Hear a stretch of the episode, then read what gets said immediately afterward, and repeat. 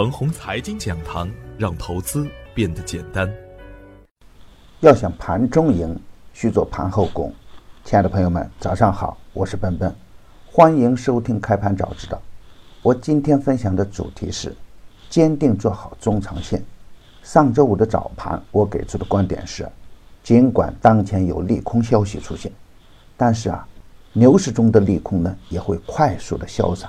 砸盘的金融类的股票，大概率是假摔，回调走稳以后，大资金还会选择中长线接盘。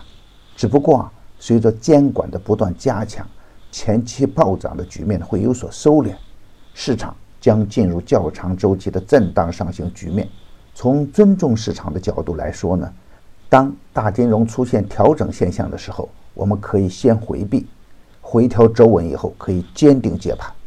随着印巴冲突的升级，美朝谈判的破裂，短线的军工类的股票表现抢眼，天河防务短线翻倍，成飞集成强势封板。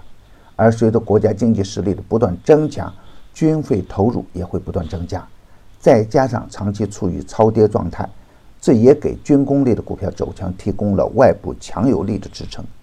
高位的可以选择放弃，超跌的可以抢首板。首板回调可以接盘。上周五的实盘表现进一步证明了我关于大盘假摔的判断。市场震荡有序，涨跌有致。如果看看近四天的分时线，我们就会清晰的发现，每当市场快速下跌的时候啊，总会有场外资金进场抢钱。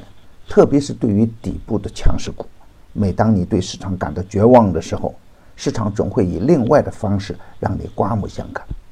震荡是牛市初期最正常不过的事情了。在牛市普涨的初期，获利盘存在一个高位兑现的盈利需求。当成交量渐渐放大的时候呢，场外踏空的资金接盘的动力也很足。再加上主流板块那汹涌澎湃的资金推手，市场就走成这种耍人的节奏。对于没有经验的朋友来说呢，持股怕下跌，空仓呢又总想着在低点再去接。最后做的呢，总是追涨杀跌，来回折腾。我前面反复强调，牛市真的来了，就不会轻易走开。当强势的股票回调的时候，可以大胆接进来。越是权重越安全，底部持股要耐心等待。大家可以看看东方财富，可以看看同花顺，可以看看茅台，看看京东方。哎，这趋势啊，就是奔着新高去的，就看我们有没有耐心和远见了。我反复说过，熊市的利空会被迅速的放大，而牛市的利空呢会被快速的消化。周五的走势给市场再次吃了一颗定心丸，只有短视的人们才会害怕。